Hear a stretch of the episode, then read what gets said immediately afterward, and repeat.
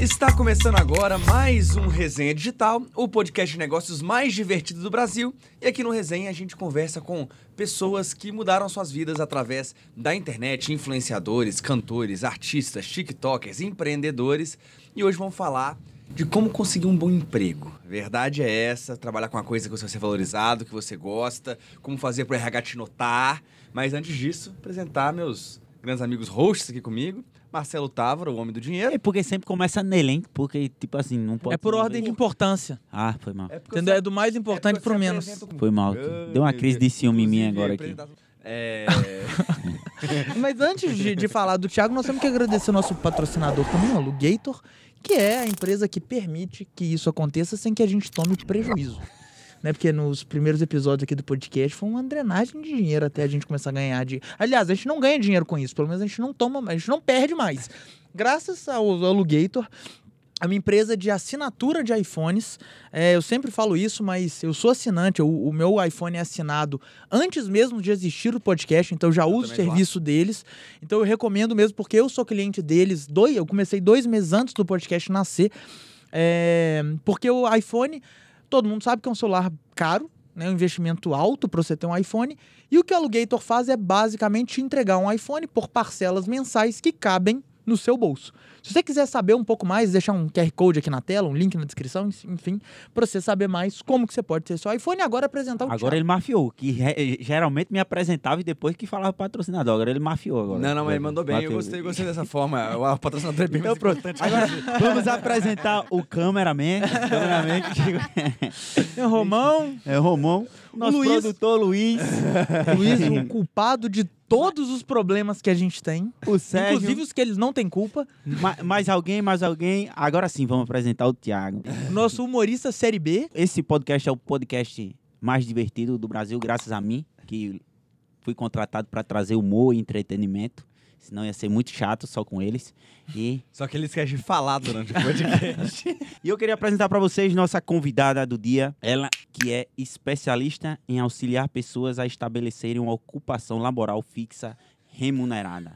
Carol Martins está contratada. Muito obrigada. Carol. Já com a profissão Ninguém nunca me devidamente. apresentou assim, gente.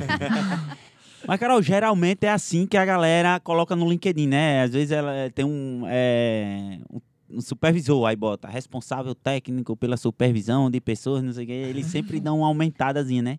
Isso é uma estratégia? É, por que a galera faz isso no LinkedIn?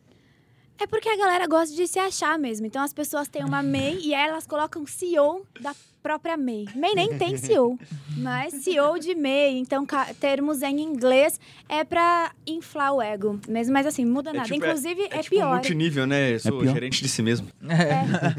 Mas- CEO da própria vida.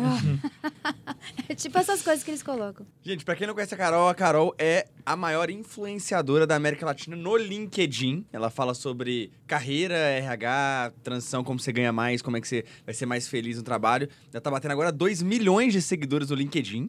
Parabéns. E tem gente que nem sabia que tinha, link... tinha seguidor no LinkedIn, a verdade é essa. E ela é uma grande influenciadora lá. Carol, como é que você começou isso aí? Você, desde pequenininha você fala assim, "Hum, vou mexer com RH, vou arrumar emprego pra essa galera. Vou fazer essa galera trabalhar bem. Ou então você queria ser outra coisa e por um acaso você caiu de paraquedas nesse mundo aí de LinkedIn. Eu queria ser outra coisa. Nunca sonhei em ser RH, não. Ainda bem, senão seria uma criança esquisita. Pois é, exato. Não, meu sonho era ser influenciadora do LinkedIn. O cara tá inspirado em tomar cancelamento, né? Não, mas uma criança, você quer ser o quê? Eu quero ser atriz, é, bombeiro, sei lá, astronauta. Não, eu quero Quero ser RH. RH. O cara vai tomar um Ah, cancelamento até profissional advogado de é difícil ser, a galera querer ser. Mas eu queria ser várias coisas. Eu queria ser veterinária, professora, enfim. E aí, eu, com 15 anos, eu descobri que eu queria ser psicóloga. E eu fui para a faculdade de psicologia aos 17, assim que eu me formei na, no ensino médio. E foi muito doido, porque eu entrei na faculdade e eu só tinha uma certeza: eu não quero atender na clínica. E todo mundo da psicologia quer atender em clínica, e eu fui lá para ver o que eu descobria. E aí eu fiz os dois primeiros anos no período integral da faculdade, fiz estágio em tudo que dava. Na escola, na delegacia, na, no supermercado. Eu fiz estágio no supermercado de psicologia. Porque Mas como, tipo assim, departamento pessoal do departamento pessoal do supermercado, mas era assim, não tinha muito contato, não era meio RH, era mais voltado para o cliente mesmo. Então, como tratar o cliente, como tinha, como que a gente anuncia uma promoção de era meio marketing, mais assim da psicologia, tudo doido. Não tem seu biscoito preferido, vamos conversar sobre isso. Era exatamente isso. Como você se sente? E aí eu fiz estágio em tudo e não gostei de nada. Aí no final da, desse ano eu disse para um professor que eu fazia também, eu fiz até iniciação científica, tudo que tinha para testar eu testava. E aí eu falei para esse professor, pô, eu vou trancar a faculdade porque já tentei de tudo, não gostei de nada, meu pai tá pagando, inclusive pagando caro para fazer uma coisa que eu não gosto, vou desistir. Agradeci ele pelo por todo aquele acompanhamento que ele tinha me dado naquele ano. E ele falou: "Pô, Carol, falta um estágio só para você testar, porque só dá para ir pro corporativo no terceiro ano. Então faz assim, você já tentou de tudo, se dá mais seis meses. Se você não gostar, você tranca o semestre e aí tá tudo bem. Inclusive o estágio no corporativo, eu sou o orientador. Então ele meio que pegou pelo emocional, você gosta de mim, eu gosto de você, vamos lá, faz o estágio. E aí eu fui para esse estágio. E foi doido que foi um estágio na Volks. E meu pai trabalhou na Volks a vida inteira. E meu pai é um cara que, assim, a pessoa que eu mais me inspiro na minha vida. Ele é o responsável por toda a mudança na minha carreira, até o reencontro comigo mesma foi muito por conta do meu pai. E ele sempre gostou muito de trabalhar lá. E aí eu fui para esse Já estágio. rola uma pressão, né? Porque já tem uma Sim. carga emocional do seu Cara, pai com a Testemunha empresa. da Volkswagen em casa. É exatamente isso. E aí meu pai ficou super Agora eu feliz, né, que eu ia pra cancelado Volks. pelo testemunho de Jeová. Muito bem, Lucas. Você tá inspirado nesse, nesse episódio. Aí eu fui eu falo pro que o estágio. podcast do Thiago, ele que é famoso. Quando eu cheguei, eu achei super legal. E aí eu comecei a, eu já tive um contato com recrutamento e foi- eu falei, cara, é isso aqui. Que bom que eu não desisti. Eu quero fazer isso. E aí, desde aquele dia, acho que foi na minha segunda semana de estágio que eu já comecei a ter bastante contato com o RH de fato. Ainda não era um estágio remunerado, era uma experiência voluntária. Eu falei, pô, é isso. Vou fazer isso aqui. E continuei. Continuei na Volks, fiz estágio lá no terceiro e no quarto ano, que era o meu último ano da faculdade. Morava no interior. E aí, foi em 2014 que tudo isso aconteceu. No final do ano, teve aquela crise, toda aquela parada toda. Obviamente, não fui efetivada. E aí eu falei, pô, eu preciso começar minha carreira em algum lugar. Eu posso começar aqui em Taubaté? Posso, mas assim, não vai dar muito bom pra mim. Vou começar, vou começar em São Paulo. E eu me mudei. Aqui pra São Paulo. Sem emprego, sem nada, tipo, vou ver o que eu arrumo lá. É, eu tinha 800 reais quando eu cheguei e eu achava que eu tinha grana. Porque, pô, eu morava na casa dos meus pais, não tinha conta. E aí, e 800 reais que eu tinha, pra mim, dava pra fazer várias coisas. Aí eu cheguei aqui, era muito diferente. Com os meus 800 reais, eu falei, pô, e agora? É 800 reais, muito bem. Você quase paga o condomínio do prédio. Exatamente, quase. Ainda nem dá pra pagar. E eu fui morar numa pensão que era assim, uma tinham du- duas camas, né? Era uma beliche. E o espaço que sobrava só dava pra uma pessoa ficar de pé no quarto. Então, se eu tava de pé, a garota que morava comigo tinha que estar sentada na cama dela, de tão pequeno, era bizarro. E aí eu não tinha emprego também, mas eu falei pra minha família que eu tinha emprego, claro. Aí eu falei pra eles, não, eu tô indo pra São Paulo, é, eu vou trabalhar num consultório, numa clínica, vai ser muito legal, eu já consegui emprego e eu vou atender. E eu vim aqui com todo mundo achando que Mas eu tinha um emprego Uma ótimo. curiosidade, por que, que você, tipo assim, falou que você tava vindo com emprego? Pra Porque eles senão eles não iam deixar eu vir. Entendi. Então, assim, eu falei que eu já viria com estabilidade, porque senão eu- meu pai e minha mãe jamais iam deixar eu sair de lá. E aí eu tive que contar essa história. E aí eu não tinha emprego, né? Tinha os 800 reais. Eu lembro que eu pagava 400 reais pra morar nessa pensão. E era numa região péssima, mas era perto da Paulista. Assim, perto relativamente, né? Pra chegar na Paulista eu tinha que caminhar por uns 15 minutos. Aí eu cheguei num domingo e na segunda-feira eu falei, eu vou conseguir um emprego aqui nessa merda. E eu fui andando sem saber o que fazer. Eu falei, cara, o lugar mais fácil para arrumar emprego é no shopping. Vou lá. E aí eu entreguei uns currículos e fui contratada naquele mesmo dia para trabalhar num restaurante. E pronto, era o dinheiro que eu precisava para continuar pagando as coisas. Eu não contei para ninguém de Taubaté, para minha família que eu estava no restaurante. E foi assim que eu comecei, atendendo caixa do restaurante na Paulista, aqui em São Paulo. Ainda era bom porque eu podia almoçar lá no restaurante. E se eu entrasse, tipo, 11 horas da manhã, era ótimo para mim, porque eu conseguia, ficava das 11 até as 7, então eu podia almoçar e jantar. O dinheiro que eu ganhava, que era pouco no restaurante, era para as outras coisas, porque eu pedia para trabalhar todos os dias para eu poder almoçar e jantar lá todos os dias. e o que sobrava eu pagava a pensão, ia, voltava para Taubaté.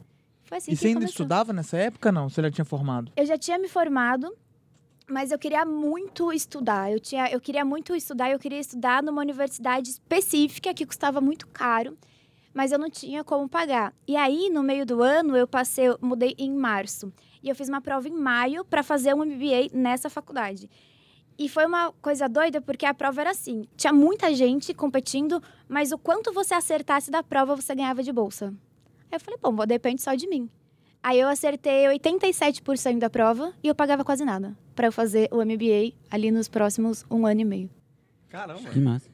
Eu tava aqui, por enquanto você já falando, eu fui abrir aqui, fui atrás do meu LinkedIn. Uma vez eu fiz um LinkedIn Meu Deus. E, ah, eu não sei por qual motivo eu fiz no tempo. Aí eu era estagiário de TI ainda na Arena da Júnior. Ninguém- Eu fazia faculdade. Tava no quarto período. Que massa. Vocês têm LinkedIn? E qual o maior intuito do LinkedIn, assim? Pra galera que não entende, não conhece. Como eu que tinha, mas nem usei. Acho que é a direito. melhor Deixa pessoa eu pra. Não, mas Olhou você. pra mim, não, não, não. Eu, eu- eu jogo pra ela. Mas qual vocês têm? Vocês são ativos lá? Médio. Médio?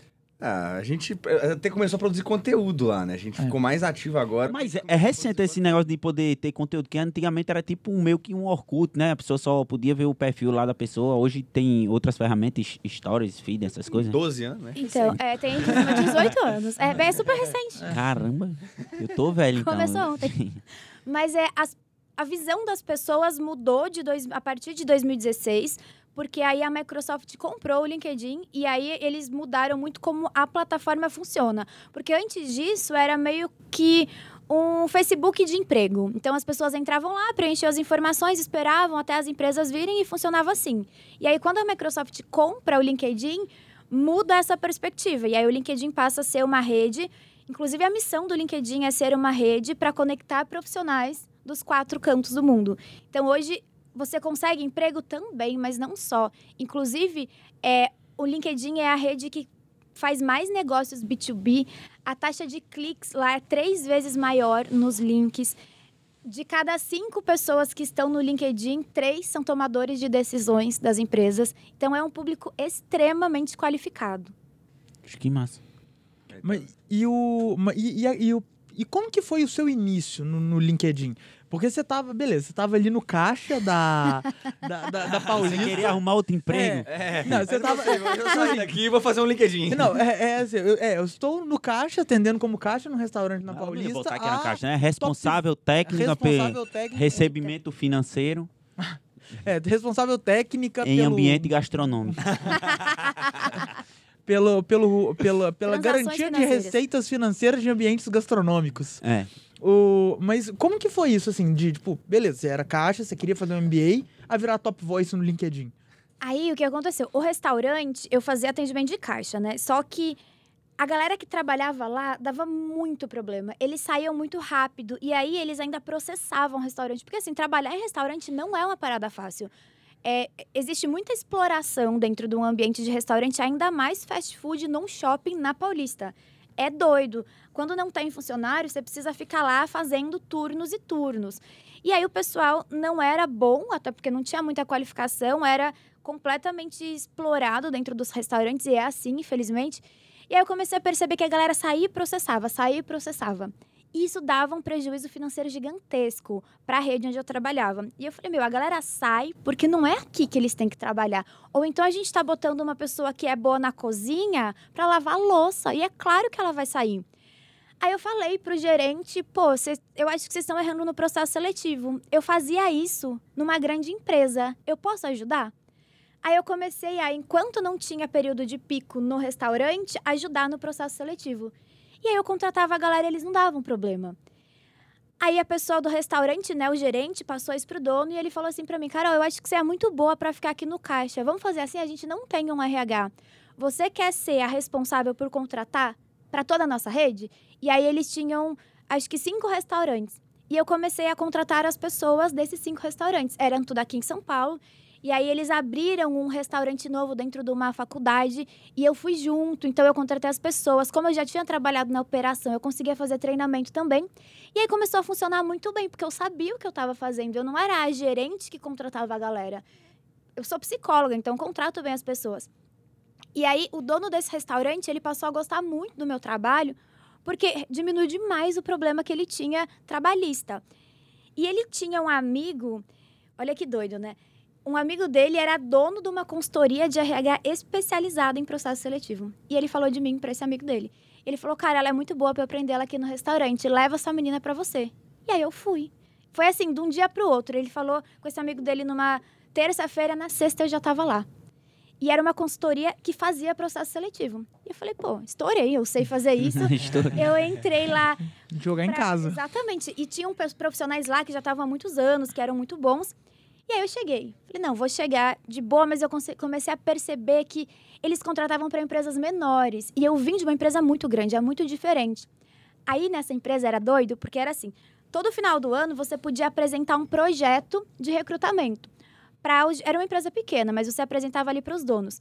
Eles avaliavam, não sei com base em quê, porque não tinham critérios. Aí eles avaliavam e escolhiam qual era o projeto de recrutamento que ia ser tocado por todo mundo no ano seguinte. Eu falei, não, demorou, vou fazer também, me deram a oportunidade. E eu fiz o meu projeto que eu fazia na Volks, que era um projeto de recrutamento por competências. Então, eu ia contratar o profissional e não a pessoa. É um processo seletivo que elimina todo o preconceito do RH, porque não importa se você é gordo ou magro, br- branco ou negro. Se você é bom, você vem.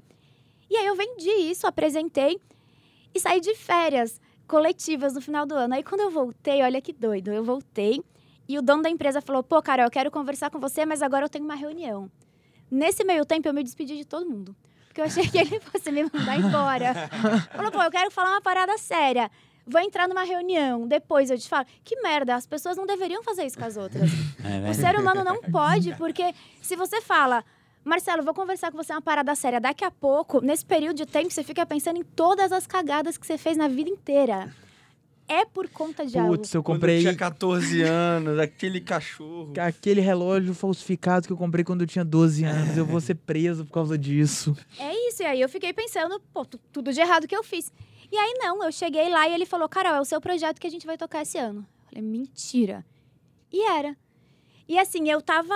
O meu cargo era um cargo de assistente de RH e do dia pro outro eu tive que virar consultora de RH. Então eu pulei todo aquele miolo e eu comecei a ser responsável pelo processo seletivo. Só que a galera não sabia contratar por competência, então eu treinei todo mundo.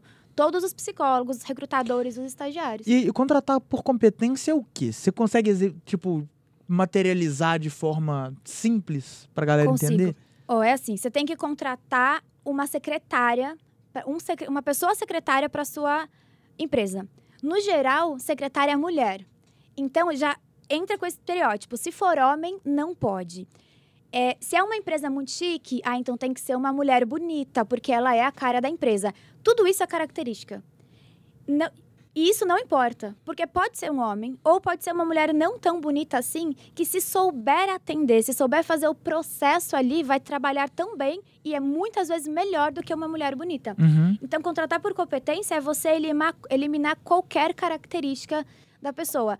Ah, eu vou contratar um gerente para o banco. Ah, mas tem que ser homem, porque financeiro, vai liderar uma equipe muito grande. Por que tem que ser homem? Por que tem que ter estudado na faculdade tal? Por que tem que ser uma pessoa que não tem filhos? Então, quando a gente contrata por competência, a gente elimina tudo que é característica pessoal. E como é que você avalia essa competência ao longo de um processo seletivo? Porque, teoricamente, é um período muito curto, né? Uhum. Você não consegue trabalhar com aquela pessoa. Como é, o que, que você usa de ferramenta para conseguir fazer esse tipo de avaliação? A gente faz primeiro um perfil, a descrição do perfil da vaga. Então, você quer contratar, eu converso com você e aí você me diz tudo que aquela pessoa vai fazer no dia a dia profissional dela. E aí eu traço todas as atividades.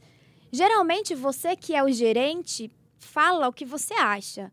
Quem sabe mesmo o que faz é quem está lá fazendo.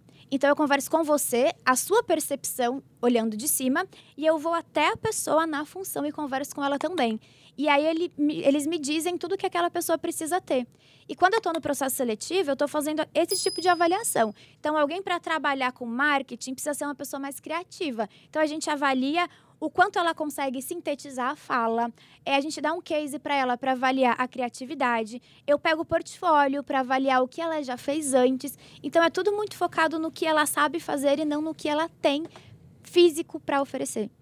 E isso Entendi. é muito importante porque a gente vive hoje num. O nosso país é muito preconceituoso, né? E principalmente falando com negros, mulheres, são as duas classes que mais sofrem preconceito em todas as esferas da vida. E no profissional, muito mais. Então, eu acho que o processo de seleção por competências, eu acho não, eu tenho certeza, ele elimina toda essa questão de preconceito. E aí eu tenho uma dúvida, assim, é, isso aí é maravilhoso, acho que é um mundo ideal, só provavelmente a maioria das empresas não faz isso, Não. né? E acaba que muita gente passa pela situação do tipo, ou tô querendo arrumar um emprego, ou tentando mudar de emprego, eu vou me cadastrar nos processos seletivos, nos sites de vagas, na Cato, na vagas.com, essas Socorro. coisas todas lá. Eu me cadastro, às vezes até pago algum serviço premium para eu aparecer melhor o meu currículo, alguma coisa assim. Eu vou enviando o currículo, só que esse pessoal nunca recebe resposta. Ninguém entra em contato com eles. tipo assim, o cara fica ali ah, esperando, na, e o cara fica na expectativa ainda, Sim. né? Será que vai me responder hoje? Será que eu vou ter alguma, alguma coisa positiva? Aí você fica ali bem frustrado no final das contas. Como é que você está procurando mudar de emprego ou até procurando um emprego? Como que seria a forma mais eficiente de fazer isso? Ou então tem que viver com isso mesmo? As empresas são só ruins de serviço e aceita que dói menos. É, o principal é parar de sair buscando que nem um doido, porque eu distribuo 200 currículos na semana, eu me aplico em 90 vagas, eu tenho cadastro em todos os sites de vaga, só que o recrutador ele não tá vendo, porque, gente, é impossível. Para uma vaga aberta, se eu recebo 400 currículos, não dá. E o recrutador não tem só uma vaga aberta, ele tem 15 vagas abertas. Então, é 15 vezes 400. É uma demanda gigante. Então, o que, que a gente faz? As boas empresas, elas já pararam de divulgar as vagas. Porque a gente recebe muito currículo e muito currículo completamente fora do padrão. A vaga é para área financeira e o cabeleireiro, que não tem nenhuma experiência, tá mandando. E, porra, não faz o menor sentido. Não tem como ele participar do meu processo. Então, as pessoas, elas primeiro precisam parar com esse mecanismo doido de aplica, aplica, aplica, aplica para vaga e entender também no que você é bom. Porque tem uma parada assim: ninguém é bom em tudo. Tem gente que faz um monte de coisa mais ou menos, mas quem faz um monte de coisa mais ou menos não faz nada direito. Então, entende o que você faz bem, se posiciona para essas vagas. Você pode até ter cadastro no site de vaga e você po- pode até enviar o seu currículo. Mas se você é bom na área financeira, não fica mandando currículo para a área de RH. Para quê? Não vai rolar, não dá certo, você não é compatível. Então tem muito erro das empresas, mas também tem muito erro dos candidatos por conta do desespero. O desespero faz com que você tome medidas desesperadas que só prejudicam. Então a pessoa ela precisa entender no que ela é bom e se posicionar do jeito certo. Fazer um currículo bem feito, porque tem gente que fala assim, é que tem 15 anos de experiência e é só isso. Não diz o que fez nos 15 anos de experiência. Precisa de um processo antes de você aplicar o seu currículo. O processo é você construir um bom currículo para uma boa área de atuação. Uhum. Então, tipo assim, vamos supor que o Lucas e o Thiago acabaram de me demitir. E eu tô precisando. Ou então eu tô cansado dos dois e quero mudar de carreira, mudar de, tipo, me recolocar no mercado. O que, que você acha que eu poderia fazer? Tipo assim, se você pudesse me dar uma dica de. Pra eu, pra eu trocar de área, se eu quisesse mudar minha. fazer uma transição de carreira. Não quero mais apresentar. Não quero podcast. mais apresentar no podcast, é. de ontem, né? O nome transição agora ele tá usando direto. É. Ele aprendeu essa palavra ontem. Foi, porque a menina falou que tava fazendo transição Ah, capilar. transição capilar, verdade, é verdade, é verdade. Eu aprendi ontem ah, o significado de transição. Mas o que você precisa é. A primeira coisa é saber para onde você quer ir. Então, eu não quero mais apresentar podcast, eu quero ir para onde, eu quero fazer o quê. E a partir disso, tem que se posicionar para as pessoas te encontrarem. O LinkedIn funciona muito, mas não funciona para todas as áreas. Não é assim. Eu quero ser, eu quero trabalhar na construção, fazendo serviço mais, mais braçal. Então, assim, não é no LinkedIn que eu vou te achar. Se você quer uma carreira mais corporativa, se você quer trabalhar numa área que exige uma qualificação técnica, aí sim o LinkedIn é um lugar para você. Às vezes, quem trabalha, por exemplo, em supermercado, levar o currículo no supermercado ou comprar aquele jornal amarelinho que tem os anúncios de vagas funciona muito mais do que a galera se posicionar numa plataforma que tem tanto que é tão refinada assim para funções que são mais operacionais. Então entender para onde você vai, o que, que você consegue aproveitar da sua experiência que você já tem e começar a fazer um posicionamento para que as empresas encontrem você e não ficar você nesse hunting. Porque o processo, a gente chama de hunting quando o recrutador vai buscar o profissional. Só que o profissional, ele inverteu completamente e ele faz o hunting do recrutador. Não é assim. Você tem que ser encontrado. Então, para isso, você precisa de um posicionamento legal, principalmente no LinkedIn, se você quiser seguir uma Então carreira não adianta eu de ir me qualificação. cadastrando nesse site de vaga todo, sair entrando no tanto de processo seletivo que isso aí geralmente é pouco eficiente. A galera tem que me encontrar. Isso. É, Como que isso é possível? eu, particularmente, odeio site de vaga. Odeio, detesto. Ainda mais uns novos, né? Não vou falar nomes aqui, E tem mas uns que cobra pra pessoa. A pessoa já tá desempregada, precisando de dinheiro. Aí tem que pagar pra ir atrás das vagas. Eu acho meio. é um hipócrita, absurdo, né? é. Porque assim, a gente tem que cobrar do lado mais forte da corda, que é a empresa. Se a empresa está contratando, ela que pague o processo de um site. Mas não, para a empresa é de graça. Quem paga é o cara que está desempregado. Então já começa errado por aí. E sem garantia de conseguir arrumar, né, o emprego. Exatamente. Agora tem uma parada ridícula do site de vaga que eles estão fazendo assim. É, a vaga é para trabalhar numa área 100% criativa. Você tem que fazer um monte de teste de raciocínio lógico. Para quê? Não tem necessidade de fazer teste de raciocínio lógico para você trabalhar fazendo o designer de página de vendas. Não precisa disso. Outra pessoa é responsável, mas o pior não é isso. Pior é assim, você não precisa fazer teste de raciocínio lógico, mas você tem que fazer para uma vaga. A plataforma não salva os seus testes. Então, se você vai se candidatar de novo, você tem que fazer de novo O mesmo teste. o mesmo teste 30 vezes. É, é absurdo, uns testes que não tem nada a ver. E teoricamente a pessoa vai evoluindo, né? Ao longo do tempo. você que vai a pessoa vai fazendo. né? Você vai fazendo o mesmo teste várias vezes. Ou então não, também poderia ter um filtro, né? Se a pessoa vai decaindo, fala, mano, essa pessoa é muito Nem a prova do Detran, o mesmo psicoteste. Então, acaba não passa na primeira e vai de novo e passa. Nossa, eu reprovei passar. na prova do Detran. No Foi no psicotécnico? Foi Ou no- mesmo. na legislação? N- Na legislação, sabe aquele que você tem que fazer o cursinho e depois Aham, fazer então a não prova? foi no psicotécnico, Ah, menos psicotécnico mal. não, que graças você a Deus, né? você não é doido, hein? Mas no. Mas isso aí eu reprovei duas vezes também. Ai, que No bom. psicotécnico? Não, no outro, né? No Na outro. legislação, de fazer a prova. Aham. Na direção você passou direto. Passei. Eu reprovei também. Direção reprovei uma vez. Eu reprovei uma vez e eu passei. E aí, eu fiquei tão nervosa que eu reprovei que eu chorava muito. Eu ainda fui a última pessoa daquele dia maldito em fazer a prova. E aí eu chorava e meu pai precisou ir embora, então eu tava sozinha. Aí a pessoa que me reprovou teve que me confortar. Aí 15 dias depois estava eu de novo. E aí essa pessoa me viu. Eu fui mal na segunda vez, mas eu acho que por ele Ele não ficou querer com que eu pena. chorasse, ele me passou. Então, Ah, De novo? de Eu vou ter novo, que ser essa menina- psicólogo. Ela vai não. chorar de novo. mas- Tá vendo? Psicologia é isso. Onde tem um ser humano, precisa ter um psicólogo. Por isso que eu fiz estágio no supermercado. Porque essa é a base da psicologia. A gente trabalha com ser humano. Então, se tem um ser humano, precisa de um psicólogo. Em todos os lugares. É bem legal. E beleza, você agora assim, as pessoas têm que me achar e tudo mais. Primeiro, como que eu me posiciono para as pessoas certas me acharem? E, e aí depois que esse pessoal entra em contato comigo, o que, que eu faço? Tipo assim, como é que seria o caminho pro, pro cara que quer melhorar, um emprego melhor, por exemplo? Para você ser encontrado pela pessoa certa, você primeiro precisa ser a pessoa certa para ela. Que a pessoa certa não vai querer a pessoa errada. Então, palavra-chave. É o terror dos candidatos, mas palavra-chave basicamente é você escrever a mesma coisa que eu escrevo. Então, muita Então gente tem um campo de busca lá de filtro, o recrutador fala assim, eu quero tal coisa. E Isso. você tem que ter essa mesma palavra no seu perfil. Essa mesma palavra. O que, que as pessoas pensam? E aí, muita gente me pergunta no Instagram todos os dias: Carol, qual é a melhor palavra-chave para um gerente de logística? Não é essa a pergunta. Enquanto você se concentra em, em pensar qual é a melhor palavra-chave para mim, você está perdendo tempo. A pergunta é: o que um recrutador procura quando ele quer me achar? Se você vai por essa lógica, então o recrutador, quando ele está procurando por um gerente de logística, ele procura o quê? Gerente, logística, centro de distribuição, frete, frota. É isso que a pessoa tem que ter. Então é assim que o recrutador alimenta os campos. Você pode ser um cara muito bom, mas preenchendo o perfil muito mal, não dá certo. É uma questão de jogar as palavras a seu favor, principalmente no LinkedIn, mas nos sites de vaga também.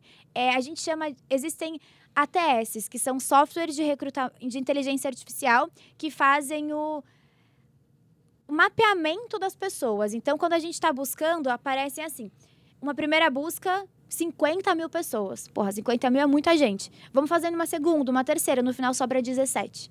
Porque o software ele consegue mapear só quem tem as mesmas palavras que eu uso. Por isso que tem gente que recebe proposta para entrevista toda semana e tem gente que não recebe nunca, porque tem o perfil preenchido e de novo, não só no LinkedIn, nos sites de vaga também funciona assim. Isso tudo você fala no seu curso, você tem um curso, né? O seu curso, é, ele explica o que tanto? Ele explica isso também. Ele é focado em quem tem um trabalho, mas não gosta do trabalho, seja por qual for o motivo e queira mudar. Então, ele ensina como você se posiciona para o recrutador, como você preenche um currículo, como que você vai na entrevista de emprego, porque também tem isso. A pessoa, ela pode ser muito boa nessa etapa inicial. Se na entrevista ele é um mané, não funciona. E como não ser um mané? Quais- são os maiores erros que as pessoas cometem em entrevista de emprego? Tem que tá ir vendo- todo tá- arrumadinho mesmo, camisa polo, botão tá vendo que eu fechado aqui. Pede like. Que questão pedindo pedir like. É. Só pra gente... Aproveitar esse momento para pedir like, né? Você que está gostando dessa resenha, aproveita e curte aí, compartilha com os amigos e dá o like para ajudar a gente a Você se diverte e conseguir. ainda arruma um emprego. É isso. Mas assim, Tipo assim, co- meus como- chefes estão me zoando muito nesse podcast. Eu tô em busca de outro podcast. Então, É, você tá vou pra vendo- você tá vendo que tá todo mundo querendo Tá pedir demissão querendo desse podcast, né? Você tá Pois é. implodindo o negócio. Vou pra Menos o entrevista. Lucas. Eu, eu acho que eu e o Thiago estamos querendo evitar o cancelamento que o Lucas tá, propra- tá vai É, o tomar Lucas é o nesse tóxico. episódio. Aí eu vou né? pra entrevista, eu vou pra entrevista lá no Podpar. Aí como é que eu devo me comportar?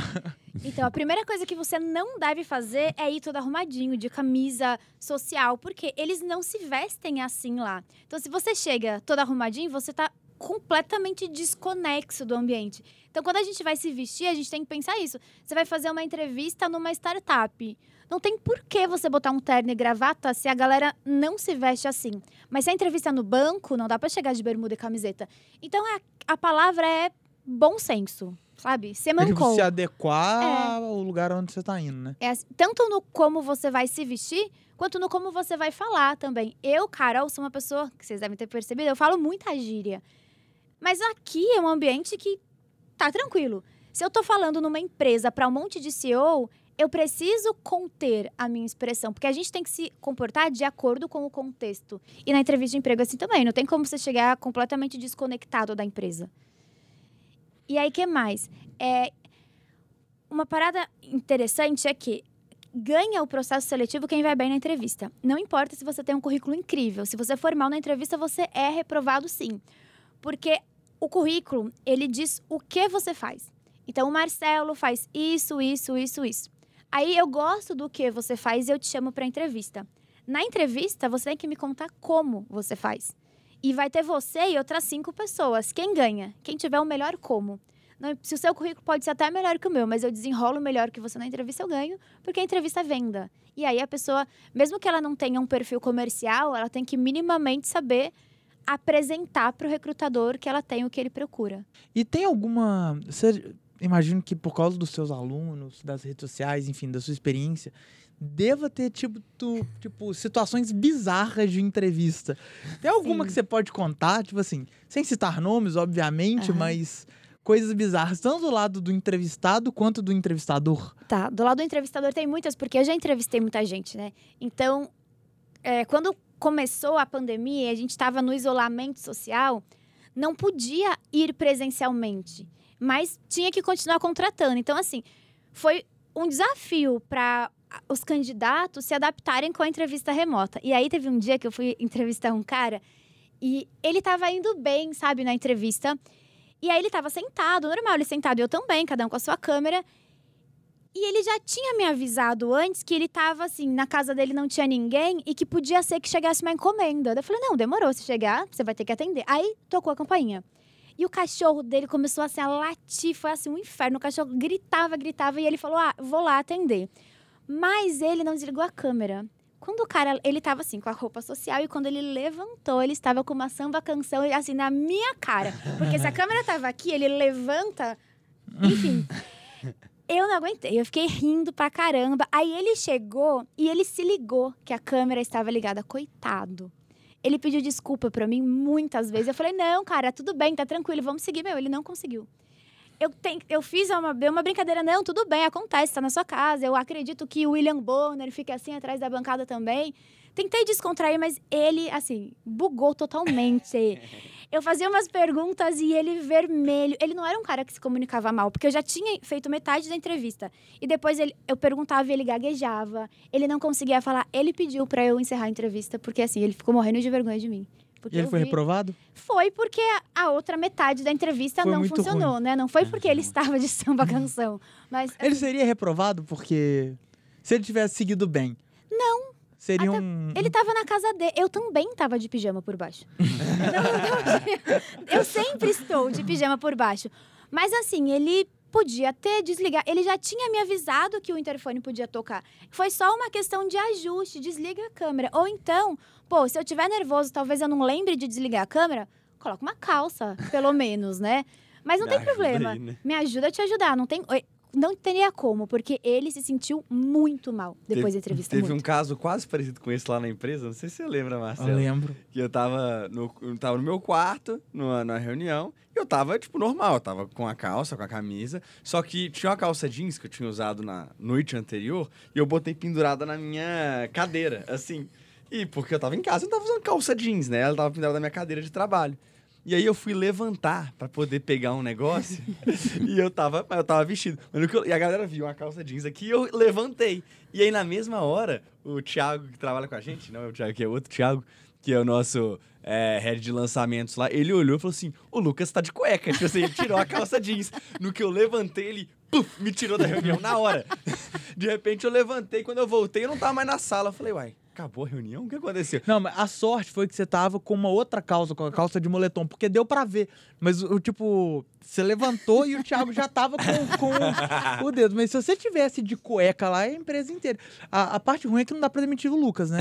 É. Então, assim, ele poderia ter aparecido de cueca e ele não poderia ter Nossa, sido mas demitido. dariam vários memes. Já pensou? Dariam. No, dariam vários Não, mas eu tava, só que eu não entendi nada, porque eu estava de calça, tipo, Aham. eu não, não estava de cueca, mas a galera, eu não entendi nada, aí todo mundo Foi um método de proteção, é. Método de proteção, o pessoal tava rápido Não, que no bom, ele gatilho. tava- tava ligeiro. Rápido, rápido no gatilho. Que, que, Com que, esse que- moço não deu que, pra que, fazer. que você já, tipo assim, que alguma pessoa também já te contou, tipo, o cara tava fazendo a entrevista e aconteceu algum tipo de pergunta meio bizarra, qual animal você seria? Ah, isso acontece muito. De perguntar. E aí, assim, perguntar qual animal você Você seria, seria um e a pessoa guaxinim. falar que ela seria um fênix. Não, não existe fênix.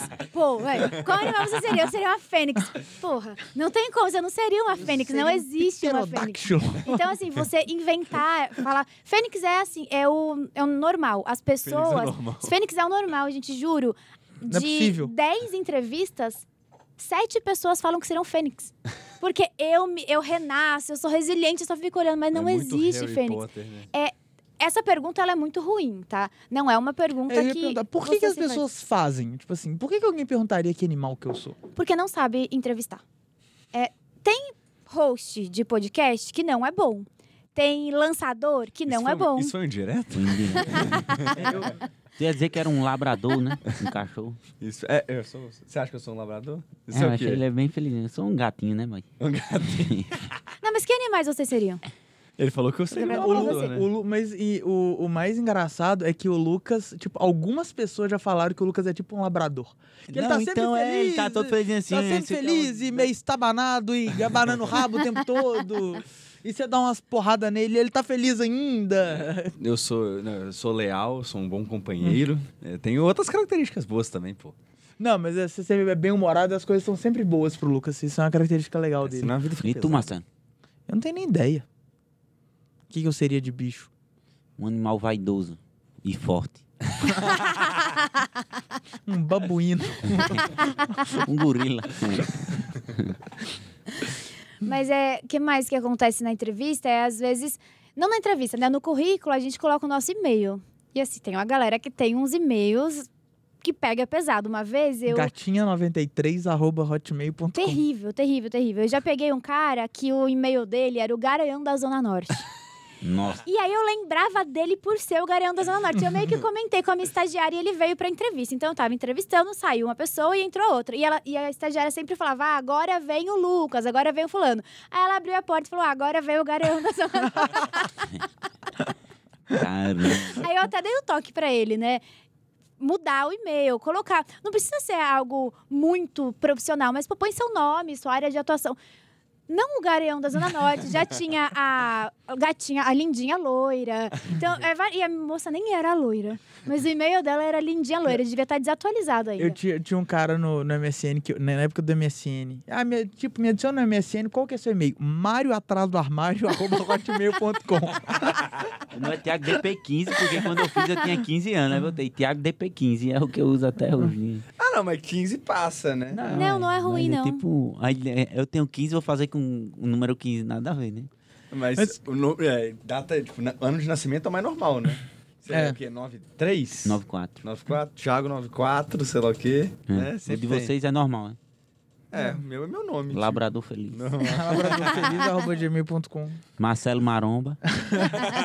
Não, porque na época que eu fiz meu Gmail não era maromba, era bem gordo, inclusive. Mas eu ainda tô, eu tô no processo de tentar ser maromba, né? Mas enfim.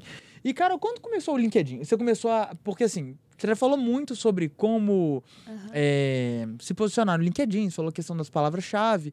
E, mas quando que você começou a produzir conteúdo? Quando você viu que aquilo ali era uma oportunidade, ou por que, que você começou a fazer aquilo ali? Aquela consultoria que eu tava e que eu estourei, que eu fiz o projeto, foi muito Uhum. legal, faliu. Do nada.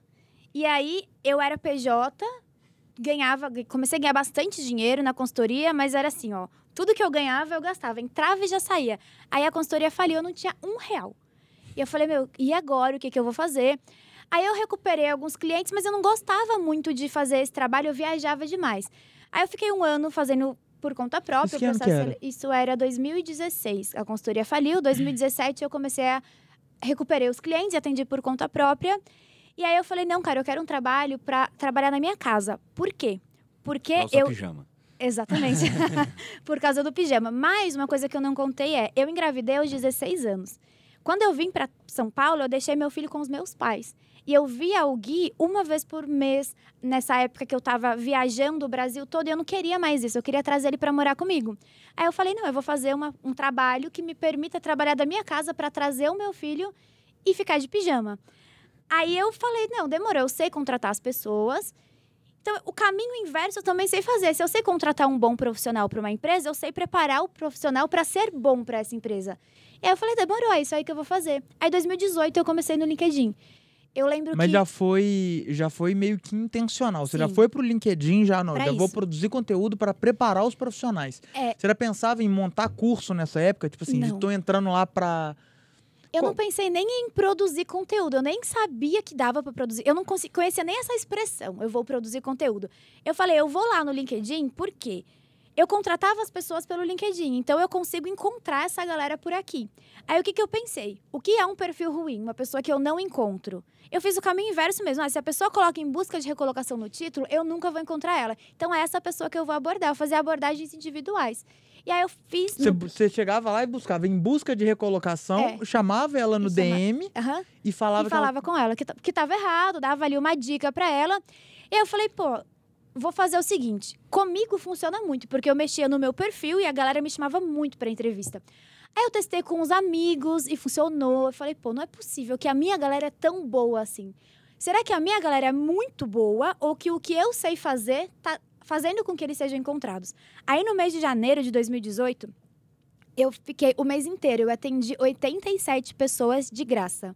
Eu passei o mês inteiro, não ganhei um real, fazendo, call. fazendo call com a pessoa, arrumando o currículo e o LinkedIn dela e não cobrava nada. Eu falei, cara, a única coisa que eu quero de você é que no final, se der certo, você mande uma recomendação pra mim aqui no LinkedIn. Eu nem sabia o que era prova social. Mas se a- o que eu imaginava, se as pessoas entrassem lá e vissem que outras pessoas passaram e gostaram, elas iam querer também. Aí a galera começou, e era muito rápido. Meio que em fevereiro, essas pessoas que eu tinha atendido começaram a me indicar para os amigos. E aí eu falei, pô, esse negócio aqui tá dando bom. Porque aí eles me indicavam para os amigos, esses amigos para outros amigos, então ia muito por indicação. Aí eu comecei a. Vou escrever alguns textos. E você começou a falando. cobrar. E aí eu comecei a cobrar, mas eu era coisa assim, eu cobrava 60 reais a hora e entregava um negócio incrível pra pessoa. E aí e eles gostavam muito, aí eu comecei a escrever meio que. O que eu fazia era assim, eu atendi o Lucas, aí o Lucas tinha uma dor. E eu falava, hoje eu atendi o Lucas. E é, o Lucas é um cara muito bom, só que o, o LinkedIn dele tava assim. E aí, qual foi a dica que eu dei? A gente faz, faz isso e arruma. Aí outros Lucas começavam a se identificar com a história dele. Eu não fazia ideia do que eu tava fazendo ali. Mas mostrando, Mas e eles era aceitavam de boas, assim, é né? genial, Ah, pode é falar, meio pode mostrar. É, é tipo uma prova social com estudo de caso. Perfeito. Era isso que eu fazia. Aí eu É falava- muito bom e aí isso. o legal era que eu falava, hoje eu atendi o Lucas e eu marcava o perfil, perfil dele, para as pessoas não acharem que eu tava enganando. Porque eu tinha esse muito medo, não, vou parecer que eu sou mentirosa. Então eu pedia pra pessoa na sessão se eu podia marcar. E como eu cobrava muito barato, eu não sabia que era muito barato, tá? Eu achava que cobrar 60 reais por hora era muita coisa. E aí, É, até porque fazendo uma conta de padaria 60 reais por hora vezes 6 por Seis dia, por dia. vezes 21 dias úteis, dava aí 8 mil reais por Sim. mês. E nesse momento, nessa época que eu cobrava 60 reais por hora, eu atendia de segunda a sábado oito pessoas por dia. E eu só fazia isso, era o tempo inteiro. Eu respirava atender as pessoas. Eu só não atendia nos horários que eu levava e buscava meu filho da escola, porque isso foi uma coisa que eu não abri mão. O resto eu passava atendendo. E todos esses clientes vinham de indicação. Ali era muito por indicação Isso. e depois do próprio LinkedIn. E aí, depois, quando eu comecei a fazer esses textos, as pessoas começaram a me procurar também para entender mais. E uma coisa muito legal, eu não fazia assim. No final do texto, nunca tinha meu telefone de contato. Eu não falava compre de mim. Eu meio que mostrava a solução e a pessoa percebia o problema. Eu não sabia que eu estava fazendo isso naquela época, mas era exatamente isso. E aí as pessoas começavam a me demandar. E chegou um momento, cara, que eu não conseguia mais atender a quantidade de pessoas que procuravam por mim. Foi assim, era absurdo. Eu cheguei a ter fila de espera de gente esperando três meses para fazer uma consultoria comigo. E aí eu não dava mais conta. Só que nisso, a gente já estava em setembro, eu já tinha 150 mil seguidores, de janeiro até setembro. De produzindo- 2018. De 2018, produzindo esses textos. E aí eu passei a não dar mais conta. E qual que era a frequência que você produzia esses textos? Todo dia. Todo dia. Todo então tinha dia. conteúdo todo Tinha dia. conteúdo todo dia. Porque todo dia eu atendia oito pessoas e dessas oito eu falava sobre um no dia seguinte. Então até domingo tinha conteúdo lá. Nesse mesmo formato, contando o caso das pessoas. Aí começou a ficar meio repetitivo. E aí eu comecei a testar outros formatos. Então, ao invés de eu contar o que eu fiz com ele, eu falava assim: cinco dicas para você aplicar no seu currículo agora. E as pessoas também gostavam daquilo. E aí eu fui testando várias coisas. E aí teve um dia que foi muito engraçado, porque eu falei assim: nossa, eu acho que meu perfil é muito bom. Tudo que eu posto dá muito certo, as pessoas comentam. Vou fazer um teste, vou postar um negócio aqui nada a ver. Olha que engraçado, né? Imatura demais. Aí eu escrevi pipoca. E comen- postei e fui atender as pessoas. Quando eu Só voltei, pipoca? só pipoca. Quando eu voltei, tinha várias pessoas, nossa, eu gosto muito de pipoca, pipoca é isso." As pessoas comentando a pipoca que eu escrevi. Eu falei, pronto, isso aqui deu certo pra mim. Carol, pronto, no meu caso eu sou. Eu sou. Pipoca, eu gosto de pipoca. Eu Nossa, sou, muito inteligente esse post. eu sou influenciador digital do Instagram, certo? E, ah, consequentemente, minha maior renda vem das publicidades que eu faço no Instagram. No LinkedIn, como influenciadora, dá pra ganhar dinheiro lá também, fazer publicidade lá dentro do LinkedIn? Sim, dá pra ganhar, dá pra ganhar muito dinheiro. Essa foi uma fonte que eu comecei a explorar. No ano passado foi quando eu comecei a me doar um pouco mais pra fazer isso, mas a real foi que esse ano eu falei, é aqui que eu vou, eu vou ganhar um dinheiro aqui também, porque pô, 2 milhões de seguidores dá pra eu ganhar uma grana. E o orgânico do LinkedIn entrega muito. Então, assim, é, eu tenho 2 milhões de seguidores e por semana 5 milhões de impressões. Vender esses números para as pessoas é incrível. E aí o LinkedIn ele também segmenta. Então, eu, o- a venda que você faz lá é muito para a empresa.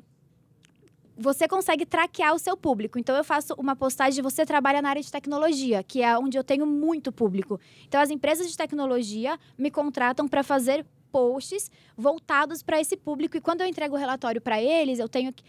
A maior taxa de pessoas que foi impactada pelo meu texto era da área de tecnologia. Porque o LinkedIn segmenta por área de atuação, por nível hierárquico, por localidade também, por empresa que as pessoas trabalham. Então, o Analytics lá não é tão bom quanto o do Instagram, mas a segmentação é muito legal. E as empresas agora entenderam que fazer publicidade no LinkedIn funciona muito. Eu já fiz para grandes bancos, eu já fiz para redes sociais lá no LinkedIn. E é muito fácil, porque você não precisa gravar vídeo, é só você escrever o texto. O LinkedIn divulga muito mais textos do que vídeos. E dá muito menos trabalho, porque, pô, gravar um vídeo, editar o vídeo, fazer o roteiro, dá um trabalho gigantesco. Para o LinkedIn, você escreve um texto que tem 1.500 caracteres, é o que performa mais. Então, seu trabalho é escrever 1.500 caracteres bem e soltar lá que as pessoas interagem com ele. Massa. Vou, É muito Vou legal. reativar minha conta no LinkedIn. então.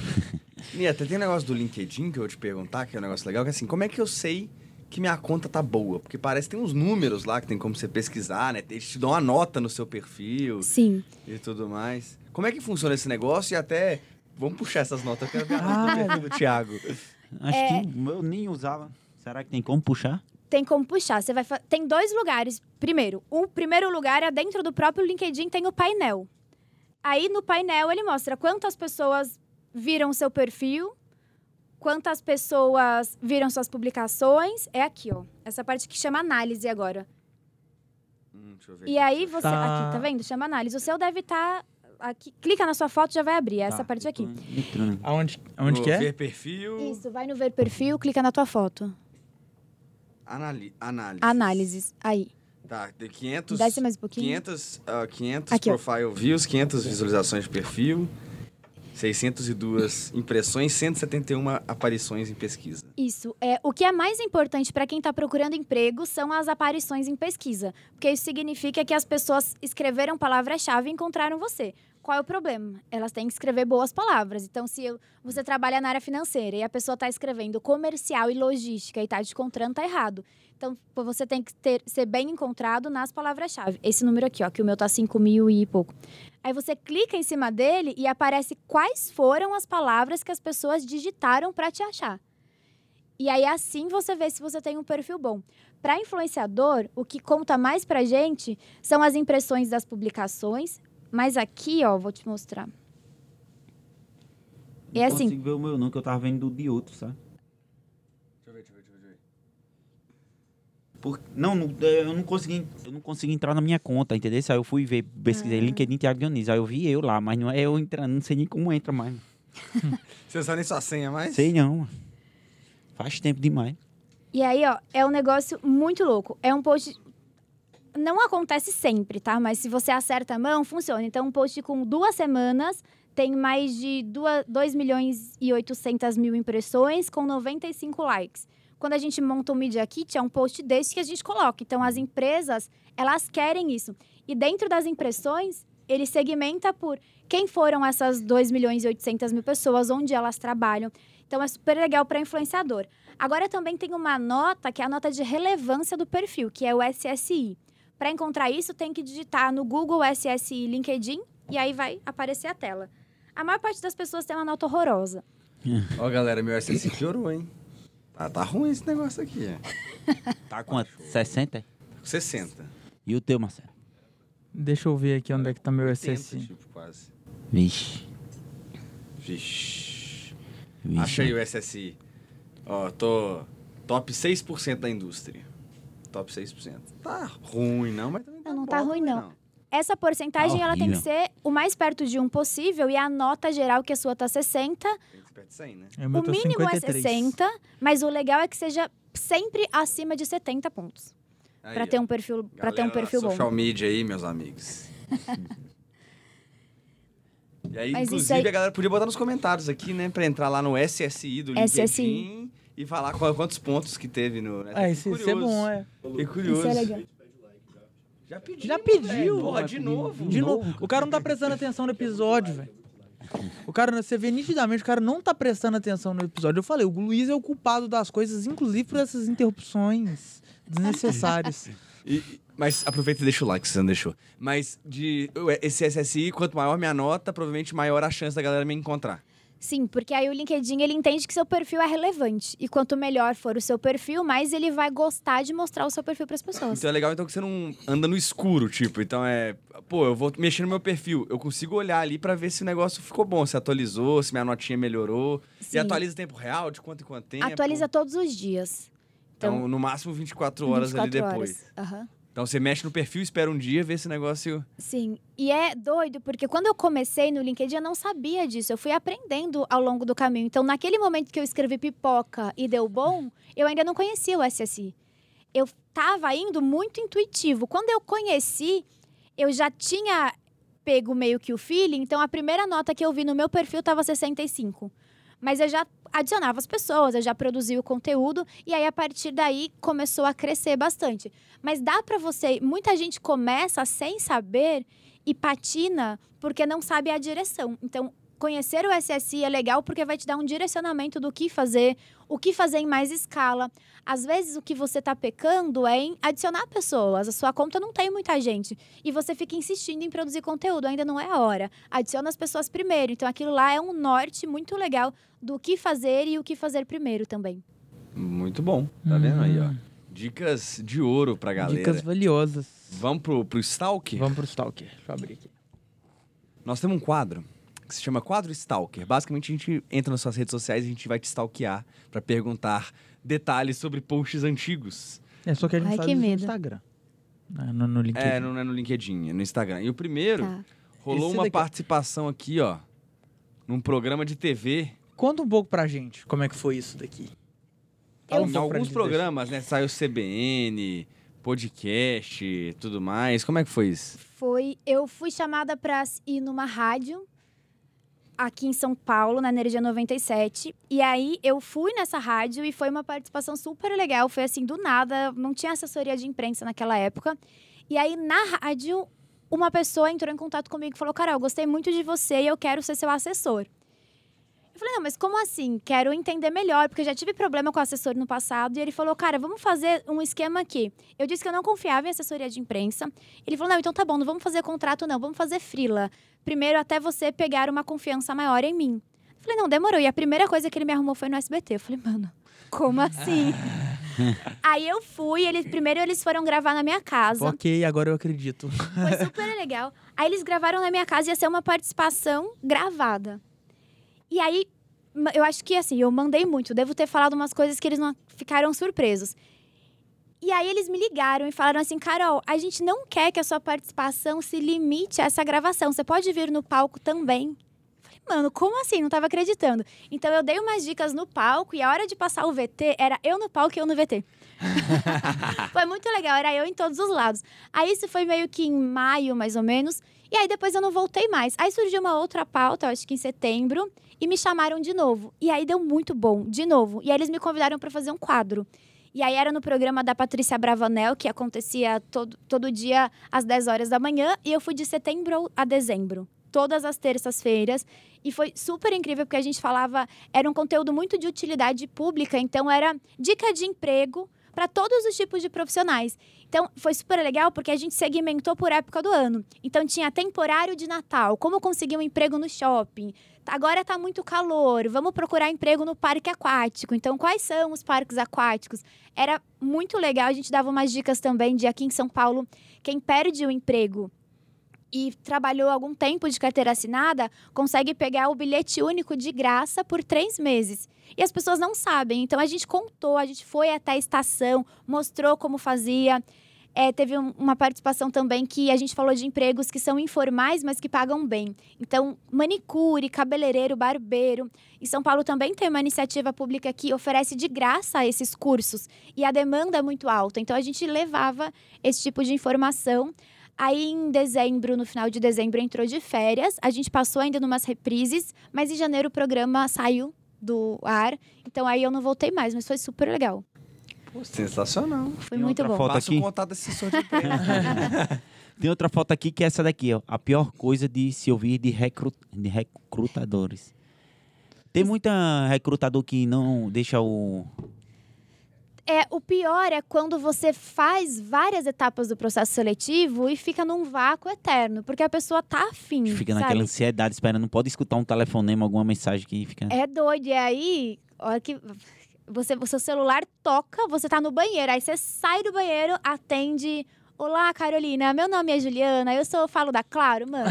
Que, que droga, né? Então você vai correndo, querendo, achando que é o recrutador. Isso acontece muitas vezes. Então a pior coisa de você ouvir no recrutador não é um, olha. Não foi dessa vez, você foi reprovado. A pior coisa de ouvir é não ouvir nada, porque cria-se essa expectativa e é bem eu lembro das frustrante. minhas épocas de, traba- de processo seletivo, que tinha empresa que eu queria passar. Nossa, e eu ficava louco do alto telefone. Eu lembro bem dessa Sim, época que eu fui reprovado em todos. É É porque você não sério? me conhecia. Não, é sério. Eu, eu, quando eu resolvi, eu trabalhava na empresa do meu pai e a gente brigava muito, enfim. Aí eu resolvi sair. Mano, eu consegui ser reprovado em todos. O único que eu fui aprovado foi na Rock Content. Aí, tá No vendo? meu caso era teste de teatro, quando tinha, fazia É. o teste e aí você, dois dias depois, sabia se ia ou o não papel, participar. essas coisas, Pegar o né? papel. Era momento E até aflição. enquanto eu tava na Rock, eu participei de alguns outros de empresas maiores, eu fui reprovado em todos também. eu não sei o que é a galera da Rock. A galera da Rock não devia saber contratar, não. Por isso que eles me levaram pra lá. Ainda bem. É, ainda bem. Que bom. Não, eu lembro, na época que eu fui trabalhar na Falcone, que é uma consultoria grande, o processo seletivo foi gigantesco. Tipo assim, muitas fases. Teve entrevista em inglês, um tanto de coisa. Nu, Aí depois de fazer, tipo, sei lá, três meses de processo seletivo, eu já tava, tipo, maluco esperando o resultado. Então, Quando, eu tinha, quando eu tinha 18 anos, eu fiz o teste para o Alto do Natal, né? Que é o maior. É, que é, na, é um evento e a pessoa é, ganha cachê bem alto. É, e aí eu fiz o teste e aí eles ligam para quem passou, né? Até hoje eu tô esperando. Né? Talvez eles te liguem, né? Fala, É. pô, agora o Thiago Pô, trabalhar Thiago, aqui ia ser uma acho que- boa, hein? É, agora Você o só- cachê alto já não é mais alto. É. É, vocês provavelmente só vai cobrar um pouquinho mais do que eles estavam dispostos a pagar na época. E tem mais um aqui, cara, o que é, parece que sobre golpes. Existem golpes de Golpe vaga? de Como vaga? Como é que é? é Existem. A galera é muito Tem, criativa, tem né, o golpe velho? do Pix, tem um tanto de golpe Nossa, diferente, Tem, tem, o golpe, de vaga de também. Tem o golpe de vaga e isso é O muito golpe do- comum. de vaga é tipo assim, vem trabalhar e quando você chega a reunião da Inodeia, tipo isso. Não, então paga uma taxa para ganhar tal vaga, alguma coisa assim. Tipo. Isso, é, é exatamente isso. O legal da gente saber é que o candidato, ele não precisa pagar nada para fazer o processo seletivo e nem para ingressar na empresa. O processo seletivo é 100% custeado, custeado pelo empregador. Mas aí acontecem vários tipos de golpe. O mais comum é eu pego o teu contato, entro em contato com você e falo: olha, Thiago, gostei muito do seu perfil, vamos fazer uma entrevista? Aí você faz a entrevista, até aí, ok. Eu falo: olha, cara, você é muito bom. Mas para trabalhar nessa área aqui, falta que você tenha esse conhecimento. Então vamos fazer assim: eu estou redirecionando você para esse curso. Faz o curso primeiro, quando você terminar, você tem um emprego. Aí você paga o curso. É claro que não acontece nenhum curso e nenhum emprego. Pagou, a pessoa sumiu. E aí, Caramba, isso é um Caramba. golpe bem, bem pensado. Bem É, genial. e é um belo É. processo de golpe, porque você tem a venda, você tem ali o momento que você tem no a uma. Você tem entrevista, né? Caramba, a galera é muito criativa. muito criativo. E também tem um outro que é. E aí a gente tem que Criativa tomar mal, muito né? cuidado É. para colocar dado pessoal no currículo, porque isso aí já é uma outra história de golpe, porque a gente fala de quadrilha mesmo. São pessoas que pegam os seus dados, então tem dado básico. Aí liga para você. Oi, Thiago, você- eu sou aqui da empresa X e eu encontrei seu currículo. Você manda para tantas empresas que você nem lembra se mandou para aquela. É, eu tô aqui com uma vaga na sua área de atuação. Para você fazer parte do nosso processo, eu preciso confirmar alguns dados. Você, você fala para mim seu CPF, é o seu endereço, o nome da tua mãe, e aí vai fazendo um cadastro. Mas qual empresa você trabalhou? E é um cadastro super sério, que você acha que é um cadastro sério, porque ele faz um monte, monte de pergunta importante da entrevista. É a mesma Terminou. pergunta que o Itaú te faz, né? Aham. Terminou, ele tem todos os seus dados, seu CPF, o seu RG, onde você no- mora, o nome da sua mãe. Aí, com esses dados, eles abrem contas virtuais. E o cara tá lá dentro do presídio em Jundiaí. Aham. E muitos ainda são tão bons em convencer que pedem para você mandar já sua documentação. E aí eu já tenho cópia da tua CNH, tenho todos os seus dados, eu consigo fazer muitos cadastros em vários lugares. Isso passou até no Fantástico esses dias, porque tá acontecendo muito. Caramba. Faz sentido. Pois é. Nossa, loucura. O povo é. Não, é uma ideia- né? Como você falou, uma ideia incrível, a ideia é ótima. A pessoa ela tem que ser muito inteligente para pensar num negócio desse. Conhecido meu entrou numa vaga de emprego também falsa. Luva de pedreiro, o nome dele.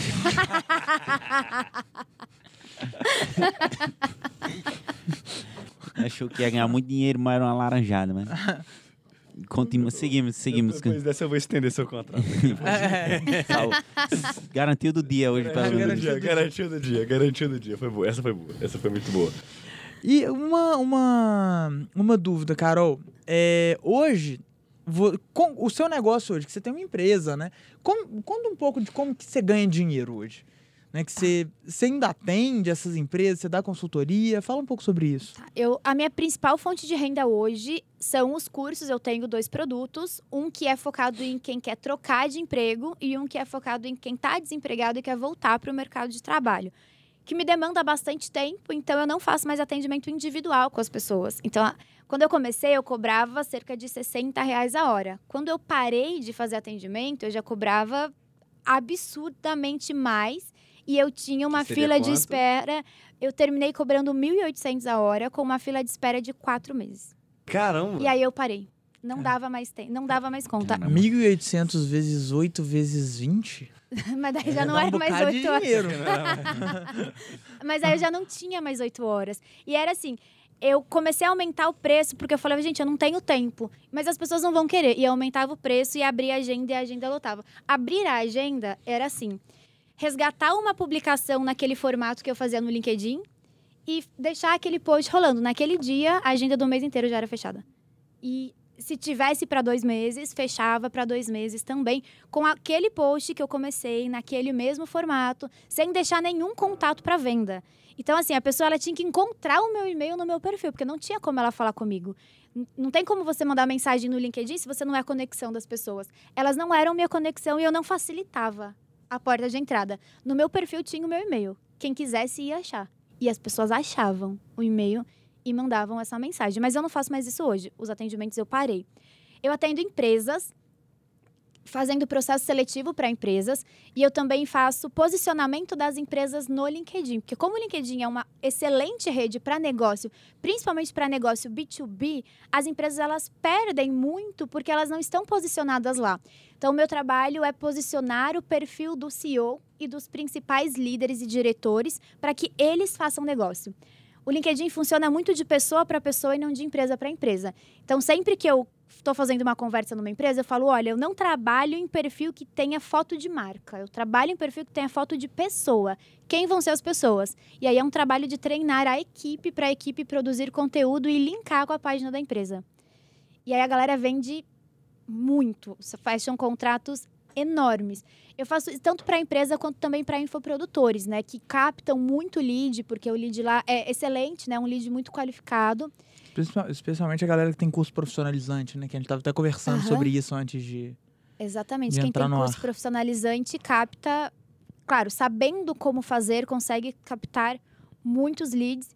E eu faço publicidade, né? Hoje publicidade também era uma realidade que eu não achava que seria para mim. Como assim? Alguém quer usar a minha imagem, quer fazer um contrato de exclu... Eu não sabia assim, como uma pessoa quer fazer um contrato de exclusividade comigo para usar a minha foto por seis meses, mas sou eu, gente. E é assim, então isso acontece bastante, com bastante frequência, eu monetizo dessas três formas. E se o Resenha Digital fosse contratar um publi seu, seria quanto? Do, do LinkedIn? Seria, eu cobro por CPM. Uhum. Então, eu cobro. eu cobro 30 reais por CPM, por mil impressões. E eu entrego 600 mil impressões no post. É, é um pouco mais caro do que uma campanha de Facebook Ads. Então, eu pagaria fácil. Nossa, tá tipo assim, justíssimo o preço. preço. Porque, até pra quem não sabe, se você pega anúncios no Facebook, quando a gente anuncia no Facebook, né, tráfego pago, Facebook, Google, é, a gente paga por CPM, a gente paga por mil impressões.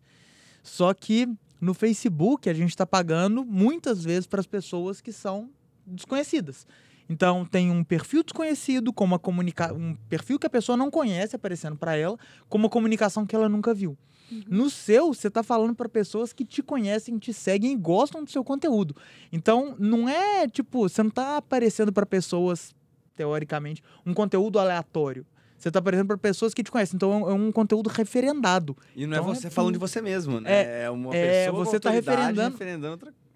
Justíssimo. Pô, foi... Se todo influenciador cobrasse pro CPM, fica a dica, é, seria... Ainda bem que no Instagram nem tem CPM, viu, macho? Tem. Tem. Tem, porque ela co- cobra por impressão. Então, por exemplo, seu story tem um milhão de impressões, dois milhões de impressões, você pagaria, tipo assim, a, a galera iria te pagar pelo, pelo tanto que aquela Bora ver publi aqui, apareceu. então quanto é um, um Vai- vai lá num um post- de uma propaganda. Vai num É, post vê- vê- vê um aí, Reels. Bota... Um Reels de uma propaganda. É, cu- aí você vai, vai no Analytics desse Reels aí. Quantas alcançadas, né? Hum. Quantas alcançadas não, né? Esse quantas, quantas alcançadas é vira quantas únicas, né? Seria, tipo, impressão. não, CPM não, porque o, impressão, Pode- o é, CPM pode é- repetir, né? pode ser repetir. Então, por exemplo, no, no, no- no anúncio do Facebook a gente paga. Não tem? Vai no, vai Tem, no. Analytics. Quantas impressões tiveram seu Reels aí? Pera aí, vamos num... Vamos lá. Esse Reels é uma propaganda. Tem 2 milhões de contas alcançadas. Mas não é Não. isso, né? Que a gente Não, quer. não. Impressões. Impressões provavelmente vai ser mais.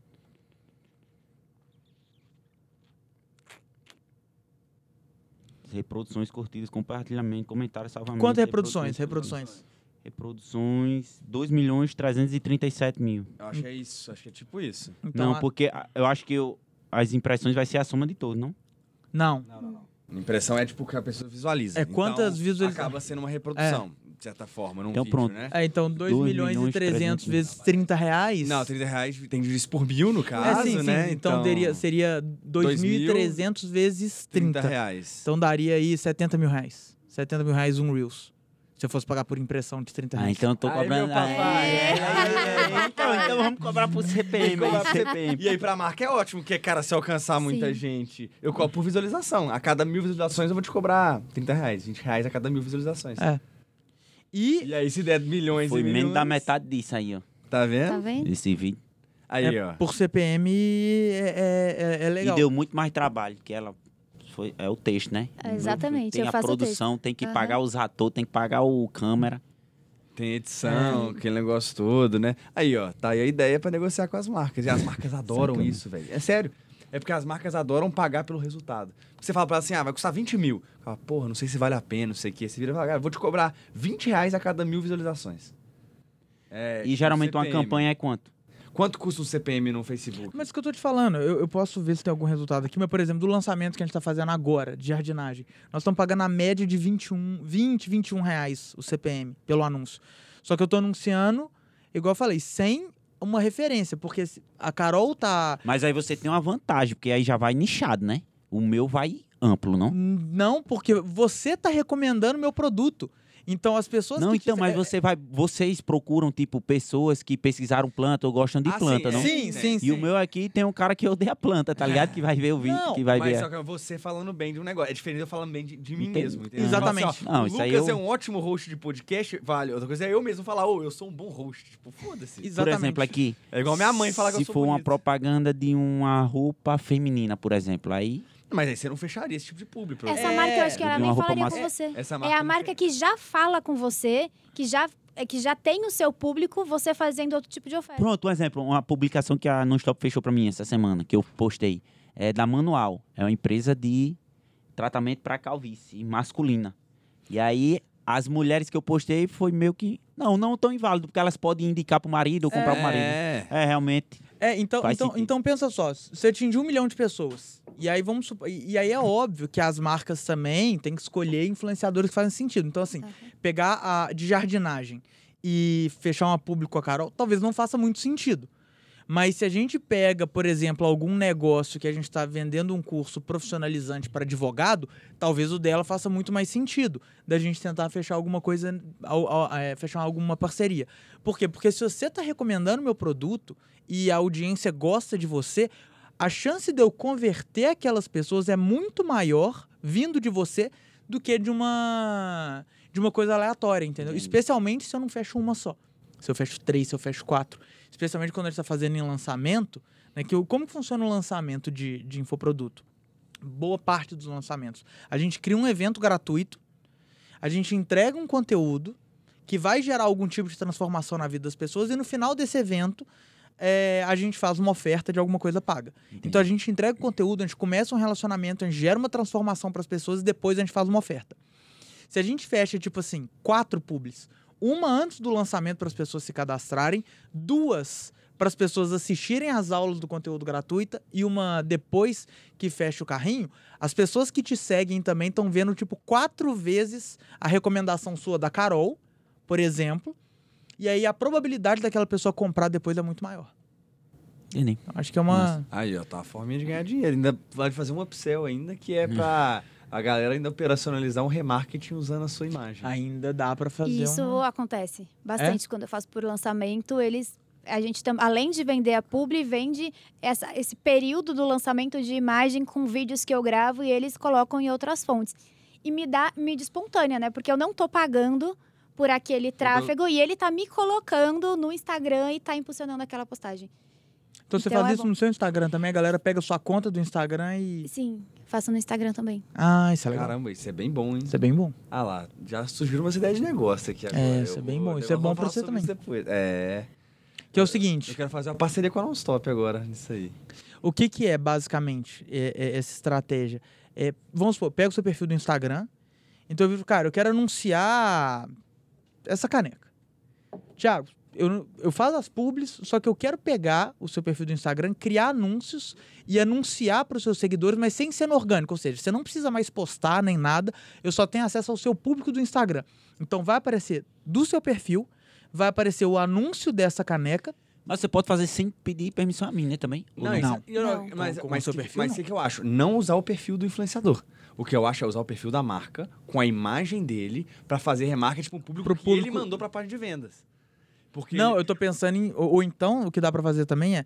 Pega, pode não pegar o perfil do influenciador, mas pega o perfil da marca com o público de remarketing do influenciador. do influenciador. Pô, Isso é, pode ser legal. vale bastante também. Quer Aí, dizer ó. que tu não pode indicar as pessoas pra comprar sem me avisar, não? Tipo, eu quero que apareça pros seguidores de Thiago Dionísio. Não, tem Não. como. Não, não tem como, Ah, não tem como. No YouTube, por exemplo, tem como eu segmentar por canais. Então eu crio uma pub- publicidade. Então eu posso escolher em quais canais do YouTube aquela publicidade vai aparecer. Ah, tem então, qual vídeo também. em E quais tem uma vídeos? empresa, é, uma empresa não, um, é Boom, Boom o nome, que é assim, ela fica seguindo perfis para as pessoas verem que, ah, tipo, uma loja seguiu ela e, a- tipo, as pessoas seguirem de volta. Era do vizinho do Marcelo, inclusive. É. Era? Massa. Eu conheço aí, tipo, ele, a pessoa poderia botar, tipo, pra empresa seguir, tipo, os seguidores da, da concorrente, tá ligado? Velho. Aí ele passa o dia todinho seguindo, né, pessoas? mas é- e depois mas parando de seguir. É, mas o Instagram costuma. Banir, né? banir- Era bem comum isso, era, tinha. Isso, É. isso 2017, 2018 É, eu era me lembro disso muito aí. comum. Era boom. Muito comum, é. Tinha aquele... Como é que é o... Gerenciagram, Gerenciagram, tinha gerenciagram. boom. E Eu tinha um... contratei Gerenciagram. Quando eu comecei o Instagram, o Gerenciagram, pô, me, os 5 mil primeiros seguidores foi o Gerenciagram que me deu.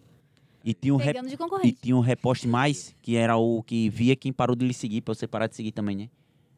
Vocês nunca viram esse, não? Não, esse não. esse aí eu Não, nunca... esse- Aí eu acho que esse, esse a pessoa tinha que botar assim, eu acho que esse tava hackeando a galera. Isso aí é tipo coisa de adolescente total, né? Tipo, É. meu crushzinho parou de me seguir. É, ele avisava lá e você parava de seguir. Mas- tira da lista. Só e que- agora. Ah, É. pode- pode Não, falar. só que aí do nada apareceu você seguindo as pessoas que você nem conhecia. Aí eu acho que É. essas coisas que vendia seguidor, acho que era Esse daí é que pegava. você de- falar com a mulher, né? Você tá lá vendo no Instagram, aparece uma mulher, a mulher fala, "Ô, que mulher que é essa tá seguindo? Não, pô. Não é isso aleatoriamente. aqui. Seguiu aleatório, só não Sacanagem. disse seguiu eu sou ainda. obrigado a confessar que eu usei essa desculpa. Eu usei- Não, sacanagem. Ixi. O olho do Luiz. Não, vai, mas vai porque, pedir pra tipo assim, cortar, não? Deu essa. Mas- Não, o que que aconteceu? Não, mas isso é verdade, porque eu, eu também usei o Gerencia- Gerenciagram pra testar em 2018. E aí, de repente, tipo assim, começou a aparecer, tipo, apareceram umas bundas no meio do meu, sabe o quê? Mas, tipo assim, não era algo de qualidade estética ruim, entendeu? Tipo assim, pô, era legal. Eu falei, ah, vou deixar isso aqui. Só que assim, era do nada. E aí eu comecei a tomar esporros eventualmente. Eu falei, "Pô, mas não fui eu, foi o Gerenciagram, então para de seguir. Eu parava de seguir. Mas de vez em quando aparecia, mas aconteceu. É, Mas enfim, Puxei, puxei, puxei. temos agora o Momento Alugator, que é o quadro Investe ou Passa. É, Você quer falar, Lucas? Fala. Você você faz o pitch do Alugator. Não, basicamente, sim. O quadro Investe ou Tá. Passa é um quadro que a gente vai falar sobre alguns tópicos relacionados à sua, sua profissão, ao seu mercado, que você vai dizer se você investe, você investiria, assim, vale a pena investir não só dinheiro, mas tempo, energia, as pessoas deveriam investir, ou se é melhor passar e não gastar tempo com isso. E a gente fala muito de Investe ou Passa porque tem a ver com investimento não só de tempo, como de dinheiro, e a gente sempre pergunta pra pessoa como que ela investe o dinheiro que ela ganha. Por que, que eu tô falando isso? Porque geralmente as pessoas falam, hum, ah, geralmente eu faço, sei lá, eu tenho fundos, eu invisto em ações, renda fixa e tudo mais. E a gente contou da Alugator no início do episódio que eles assinam o iPhone, eles tratam o iPhone como serviço. Ou seja, você, em vez de ter que comprar um celular, você aluga o celular, você assina o celular. Então você vai pagar uma mensalidade e aí você pode fazer o upgrade, trocar esse celular, você está sempre com o iPhone do jeito que cabe no seu bolso. Só qual que é o problema? O problema é que eles têm hoje. Sabe quantas pessoas na fila de espera para assinar um iPhone? Ah. Chuta. Mil? 500 mil pessoas na fila de espera Que dos caras. isso? Loucura, né? E por que, que eles não conseguem atender essa fila de espera? Porque eles precisam comprar o iPhone para conseguir alugar. E só que 500 mil pessoas a 6.500 reais em média um iPhone novo, A 3 bi e bilhões. meio de reais em iPhone. Ou seja, eles precisam de dinheiro infinito para comprar iPhone para poder alugar. Eles, obviamente, não conseguem ter esse dinheiro, então eles precisam pegar dinheiro com a maior- maioria das pessoas possíveis para poder comprar iPhone. E o que eles fazem? Pegam dinheiro com banco, com fundo, aquele negócio todo, mas quando eles precisam de o máximo de dinheiro possível, infinito, basicamente, eles começaram a pegar com investidor. E aí fala assim: olha, eu tenho minha operação, essa operação ela é lucrativa, e eu recebo por assinar, eu tenho o que eu ganho aqui, eu vou dividir com você os meus ganhos para você colocar dinheiro aqui comigo, para eu comprar iPhone. Então você, além de ajudar a mudar o consumo no mundo, você, consegue, você ajuda várias pessoas que não teriam condição a ter um iPhone. E, ao mesmo tempo, eles pagam a melhor renda fixa do mercado, porque eles estão te pagando 21% ao ano pra, de renda fixa, paga todo mês, tipo um fundo imobiliário, para você emprestar dinheiro para eles para poder comprar iPhone para as pessoas. Uma boa, hein? Né? Aham. Violento. Então, É bem bom. então Nós quem... temos dinheiro lá também. Além de A gente, assinar a, iPhone. gente, a gente tem, tipo assim, a gente tem dinheiro na pessoa física. A gente foi atrás da empresa que a gente realmente. A gente tem um iPhone, investe o dinheiro A gente é "Ai, tipo cliente quer duplamente. É, você não quer- vocês não querem pagar pra gente falar de vocês no podcast, não, porque a gente já usa. Então é, é bem massa. Inclusive, quem tiver interesse nesse tipo de investimento, tem o link aqui embaixo pra você converter. Mas como é que você investe seu dinheiro? Imagino que ainda não em iPhones, mas. Não, não em iPhones. Eu tenho invisto em ações, em fundos, em tudo isso aí. Então, a próxima... E não sou eu quem cuido, né? Eu não manjo nada. Então tem uma assessoria que operacionaliza a Boa. parada. Falar com, com o Nicolas pra começar a investir em iPhone. Fala. A sua assessoria é o Nicolas? Não era o Nicolas antes, mas agora é uma assessoria mesmo. Ele não quis mais fazer isso. Falou, pô, tá me Entendi. dando muito trabalho, eu preciso ter outras coisas pra Começou a ter muito dinheiro aí. Começou a ter muito dinheiro. é. Bom, mas o quadro Investe ou Passa, além do pitch do Alugator, é, é basicamente falar sobre alguns tópicos. Você fala o que, que você acha sobre ele, você acha que vale a pena. Uhum. Enfim, o primeiro é home office. Invisto. Como é que você acha? 100%. I- Inclusive, como é que você acha? Porque puder falar um pouquinho sobre isso, porque tem, bom, na pandemia to- quase todo mundo foi forçado a ficar de home office e nós já estamos num momento que tá naquela algumas empresas, não, vou voltar presencial, mas já tem funcionários que trabalham de outros lugares. Como é que você vê esse futuro? É um negócio flex office? Você acha que o presencial vai voltar a ser muito forte era? Qual é a sua opinião sobre isso? Sua visão? Eu acho que, principalmente depois que o Elon Musk disse que as pessoas que trabalham home office não trabalham e enganam, muita gente vai entrar aí nessa onda. Isso prejudicou demais essa fala dele, até porque ele é uma figura que é muito representativa. Então, o que ele fala reverbera. Apesar de né? que o cara tem uma fábrica, né? Então, tipo assim, porra, não tem como eu Que fabricar um, de casa. de É, então. Mas eu não acho que vai voltar 100% em todos os lugares por várias razões. Algumas empresas cresceram muito na pandemia e elas já nem têm mais espaço físico para colocar toda a galera que elas contrataram. Isso aconteceu em muitas empresas que, principalmente as empresas que investiram no e-commerce antes da pandemia, cresceram um absurdo. Varejo cresceu muito, bens de consumo. Então não é todo mundo que tem espaço físico E minhas ações de Magalu não cresceram muito, não. Esses últimos tempos não cresceram muito, não. Mas não é todo mundo que tem espaço físico ou que está disposto a investir num espaço físico maior para levar toda essa galera de volta. Então, não acho que essas empresas vão retomar 100%. que mais? Diminui muito o gasto, tanto o gasto de locação do espaço, também quanto outros gastos dos profissionais que eles não têm. E uma outra coisa que está acontecendo muito é o movimento do me demito. As pessoas estão pedindo demissão de uma forma assustadora. As empresas elas não estão conseguindo manter. Começou nos Estados Unidos, isso tem vindo muito para É, cá. esse movimento eu não conhecia, não. O movimento Me Demito, Me que tá demito, chamando. isso. No Brasil, 500 mil pessoas pedem demissão todos os meses. E tem até um caso demissão curioso. voluntária. Um, um dos meninos que grava comigo, o recruta, ele pediu demissão do trabalho, trabalhava nove anos no, no coisa pra seguir com a gente, né? Fazendo os vídeos e tal, tava ganhando já quase igual, aí ele pediu demissão essa semana. Será que é porque tem muito influenciador digital? Cris? não, é- não, mas mais tipo. influenciador é- digital que várias outras profissões. Eu vi um estudo disso esses dias, que tem mais influenciador do que engenheiro, dentista, uma coisa assim. Mas entra no- nos dados, né? O meu câmera também trabalhava na prefeitura, ele saiu. é, Mas o entra que... nos dados aí. E esse movimento, mas essas 500 mil pessoas é o quê? Tipo, A gente ainda não tem dado, porque é muito recente. Empreendedores, essas coisas, né? também. Então passa pelo empreendedorismo, vai também pelas pessoas que trocaram de emprego, elas se demitiram e elas já foram absorvidas pelo mercado de novo, mas o que acontece muito é que as pessoas não querem voltar para o presencial. Então, principalmente a galera de tecnologia, que tem muito emprego para as pessoas da área de tecnologia. Então, se eu trabalho aqui, você me obriga a voltar presencial, eu saio e encontro outro emprego num outro lugar que, não tem essa eu obrigatoriedade. trabalhar de casa. E as- a pandemia fez as pessoas repensar muito né, nessa questão de qualidade de vida, o tempo que você perde no trânsito, o significado que você dá para o seu trabalho. Então, as pessoas elas estão hoje mais conscientes de toda essa questão de que o trabalho não é o centro da vida, é uma parte só da vida. Então, a galera está pedindo muita demissão porque não quer voltar para o presencial 100%. A o formato híbrido atende muito a demanda, porque você vai para a empresa duas vezes por semana, que já é o suficiente, e no restante da sua semana você fica da tua casa. Então tem gente que performa muito bem e não tem porquê, não faz sentido voltar. Por isso que eu sou super a favor, invisto sim em home office. A minha empresa, por exemplo, a minha agência, todo mundo trabalha de casa e todo mundo trabalha muito bem. É, a- a- as nossas também são totalmente home office. Só que às vezes o que eu fico pensando é o seguinte: é, eu, eu adaptei bem ao home office, trabalho, trabalho bem, mas acho que tem alguns pontos que são muito, muito sensíveis que o home office não traz. Primeiro, é comunicação. Eu acho que a, a, a, a- o problemas de comunicação acontecem muito mais quando você está em home office. Porque aqui a gente pode, tipo assim, vamos supor que a gente estivesse numa mesa e falar, cara, vamos almoçar, vamos. Aí a gente bate um papo, troca uma ideia e beleza. A comunicação, é- ela é difundida de forma muito mais fácil. E a questão de cultura. Acho que as relações pessoais e cultura da empresa, o presencial, ele é muito mais, mais Sim. fácil, né? Tem alguns momentos que o presencial é importante. O Rafa, que o Rafa Leite, que Uhum. estava comigo por muito tempo, ele diz algo que para mim faz muito sentido. Ele fala, Carol, lançamento é energia. Então, assim, as pessoas podem estar em casa, mas quando a gente tá em semana de CPL, tem todo mundo vem aqui. E era assim mesmo, porque ele, a agência do Rafa é no Rio, eu, tô em, eu tava em São Paulo, mas no lançamento eu tava lá. Porque o lançamento é energia. E agora a minha agência tá aqui em São Caetano, tá- as pessoas elas estão na casa delas. Mas eu lembro do Rafa, lançamento é energia. Então na semana do CPL tá todo mundo lá.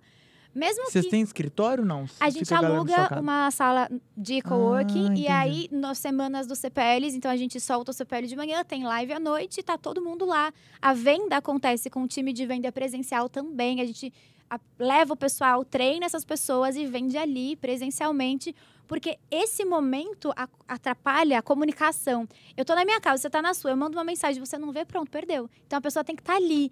E tem esse calor do Mas momento. a gente- galera, a galera da sua agência já trabalha aqui em São Paulo? A maioria já é de São Paulo, São Caetano, dessa região? Ou tem gente de fora que vocês trazem? Quando a gente foi contratar, a gente deu preferência para as pessoas que já moravam por aqui, mas quem é de fora e pode e quer vir, a gente, a gente traz. Lá no Rio, eu, por exemplo, não era do Rio. O, nosso- o meu copy não era do Rio também. Mas na época, no momento do lançamento, a gente levava todas as pessoas para lá. Geral ficava no hotel, entrava tudo no nosso custo para eles participarem com a gente 100% do tempo. Entendi. Legal essa visão. bem legal. Interessante. Porque o Elon Musk tem uma pontinha de razão em algumas coisas, porque faz muita diferença. É, não, Então faz. depende do que que você está É, construindo. eu, eu não acho que é tão extremo, mas o Elon É. Musk, ele, é- ele é um, além de tudo, ele é um puta comunicador, É, né? Então ele lógico, coloca ele quer tudo provar no um lado ponto, né? extremo, Aham. Mas porque... eu, mas eu acho que tem muito a ver com, tipo, depende do que você está construindo. É. É, ainda mais produto de inova um inovador, você está querendo mudar muita coisa de um mercado e tudo mais, não é tanto processual, existe esse tipo de comunicação, o presencial faz bastante diferença. Sim. Mas próximo passo aí, investe ou passa? Ah, tem mais Investor Passo, Tem né? mais dois, velho. Tem mais dois. Eu já tava indo pro final. Já, eu- Não. eu tava tiagando aqui. é, Tiagando é o Tiagando. eu verbo. tava É tiagando. o verbo acelerar. É, eu tava tiagando. acelerar o final do podcast. O próximo é o Open to Work, é o cara que bota lá, Open to Work, hashtag lá no LinkedIn. É, ela já falou, né? Não, isso a gente passa com certeza, porque é, estampa no teu rosto que você tá desempregado. E abre porta para o preconceito, como tem com mulher, com negro, tem com O desempregado. pior é a galera que botava no Orkut, né? Que trabalhava na VASP, que era Vagabundos Anônimos sustentado sustentado pelo pai. É, pô. Mas se você tem 13 anos de idade, tá tudo bem você fazer isso, né? Tipo assim, porque nada mais do que você é realmente um moleque sustentado pelo pai. Um VASP. Vasco. Um vaso. Sou herdeiro. Hoje a galera fala assim, sou herdeiro. Sou herdeiro, profissão herdeiro. São herdeiro. E por fim, é o LinkedIn como plataforma de conteúdo, mas pra galera que tá buscando recolocação, esse tipo de coisa. Vale a pena produzir conteúdo ou é melhor cuidar do perfil e de produzir conteúdo é mais pra influenciador e tal? Vale a pena para todas as pessoas produzirem conteúdo. Quem tá buscando recolocação, produz conteúdo. Quem quer trocar de emprego, produz. Influenciador, produz. Dono de empresa, produz. Quem quer vender, produz. E quem não quer, também. O LinkedIn é uma plataforma que alavanca a sua autoridade. E quando você tem autoridade, fica tudo muito mais fácil. Quando você chega num lugar e todo mundo já te conhece, a negociação é muito mais simples para você. Você Uhum. não tem mais que se apresentar. Então, usar o LinkedIn como essa plataforma que já te apresente para quando você chegar, as pessoas já saibam quem você é, facilita e encurta os caminhos, qualquer que seja o objetivo. Legal. Legal Perfeito. demais. Perfeito. E agora, pra finalizar, só tem mais dois passos. O primeiro é você pode olhar pra aquela câmera e fazer seu pitch, seu jabá, onde Manda é que a as pessoas te seguir acham. Lá no LinkedIn, vende seu curso, fica à vontade. Boa, então, gente, é, meu Instagram tem o canal aberto, respondo dúvidas lá três vezes por semana, então é a, under, arroba Carol Martins F. É só me seguir lá, tem conteúdo todos os dias. Os meus cursos estão com as vagas encerradas por enquanto, mas na última semana do mês, quem quiser trocar de emprego em 90 dias é só vir comigo. Inclusive, se você não trocar de emprego em 90 dias, a gente devolve 100% do dinheiro investido. Essa promessa Cara, é forte. 90 dias de garantia? 90 dias de garantia. Seu amor de volta, o seu É. seu emprego novo ou o seu dinheiro de volta. Então você tem 90 dias para seguir o meu passo a passo se não der bom, fala com a galera aqui da equipe que a gente Bela devolve o seu dinheiro. garantia. né? Que massa. E o LinkedIn, Carol Martins, que tá na contagem regressiva para bater os 2 milhões de seguidores, falta menos de 5 mil pessoas. Então vai lá, que lá também tem conteúdo e não é cópia do Instagram. No LinkedIn tem uma coisa e no Instagram tem outra todos os dias. Vou comprar o curso. Pode ir pá, tô chegando. Eu ia falar flores. Não, melhor não. Não, não, né? não, Mas, mas Melhor o não. Flow talvez ele esteja mais precisando É, mas de... seja mais. Mas melhor Tal- não, tal- vamos talvez seja mais fácil. We're hiring. E, Carol, a gente queria muito que você indicasse alguém pra gente, pra gente bater um papo aqui também. A gente sempre pede uma indicação de um convidado para que gente. você Quem que você gostaria de ver aqui? Um assunto legal. Hum, eu indico- pode indicar duas pessoas? Porque tem uma Pode. pessoa, umas pessoas que eu gostaria de ver e outras pessoas que eu acho que as pessoas precisam ver. Então, quem as pessoas precisam ver, com certeza é o Rafa. O Rafa Leite foi a pessoa que mudou a minha vida. Quando ele entrou na minha vida, eu entrei na vida dele. Assim, a gente chegou onde estamos muito um por conta do caminho que a gente Uhum. construiu. Ele tem uma história muito legal e ele é muito bom. Então, as pessoas precisam ouvir ele falar. E ele é um cara que fala bem, né? Ah, Nossa, não tem como. Galanteador, eu cheguei aqui, ele é ótimo. E uma pessoa que eu gostaria de ver, hum, Dave Leonardo. Ah lá. Não. E ele- e-? E ele é daqui, hein? Leonardo. Ele é da nossa. É, vai ser mais tranquilo, mas... Alô, Kaká, pode trazer o Dave pra nós aí. Dave. Leonardo é fantástico, né? Ele é um cara sensacional. Uma vez eu fiz uma live com ele e, meu, eu tava.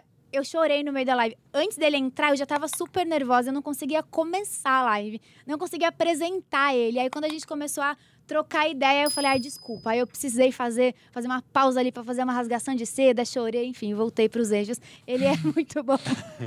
Ele é Então. muito bom. É um bom nome pra, pra gente tentar trazer também. Tá aí, tá anotadíssimo. Tiagão, como é que a gente acha o Marcelo? Não, agora vou fazer. Pra me achar. É, pra apresentar, eu sou o último, agora vou ser o primeiro, né? Pra me achar nas redes sociais é Tiago Dionísio em todas as redes sociais. Até, inclusive, no LinkedIn também. Procura o link. Eu descobri que eu tenho quase 9 mil seguidores no LinkedIn, velho. Tá, tá evoluindo, tá evoluindo. Serginho tá mandando bem, velho. Eu tenho uns dois mil e pouco só. Tá vendo? Triste. Eu, não, é, eu também não tinha como ser, ser melhor que ele em tudo, né? Em malhação e tal, maromba, então deixa, Porra, eu- deixa eu ganhar. Pelo menos o LinkedIn, cara. Ó, o meu- Marcelo Távora no LinkedIn, Marcelo A. Távora no Instagram e Marcelo Távora no YouTube. Boa, você me encontra no Lucas Gilbert, arroba Lucas Gilbert, e viemos vocês aí no próximo Resenha Digital. Valeu. Valeu!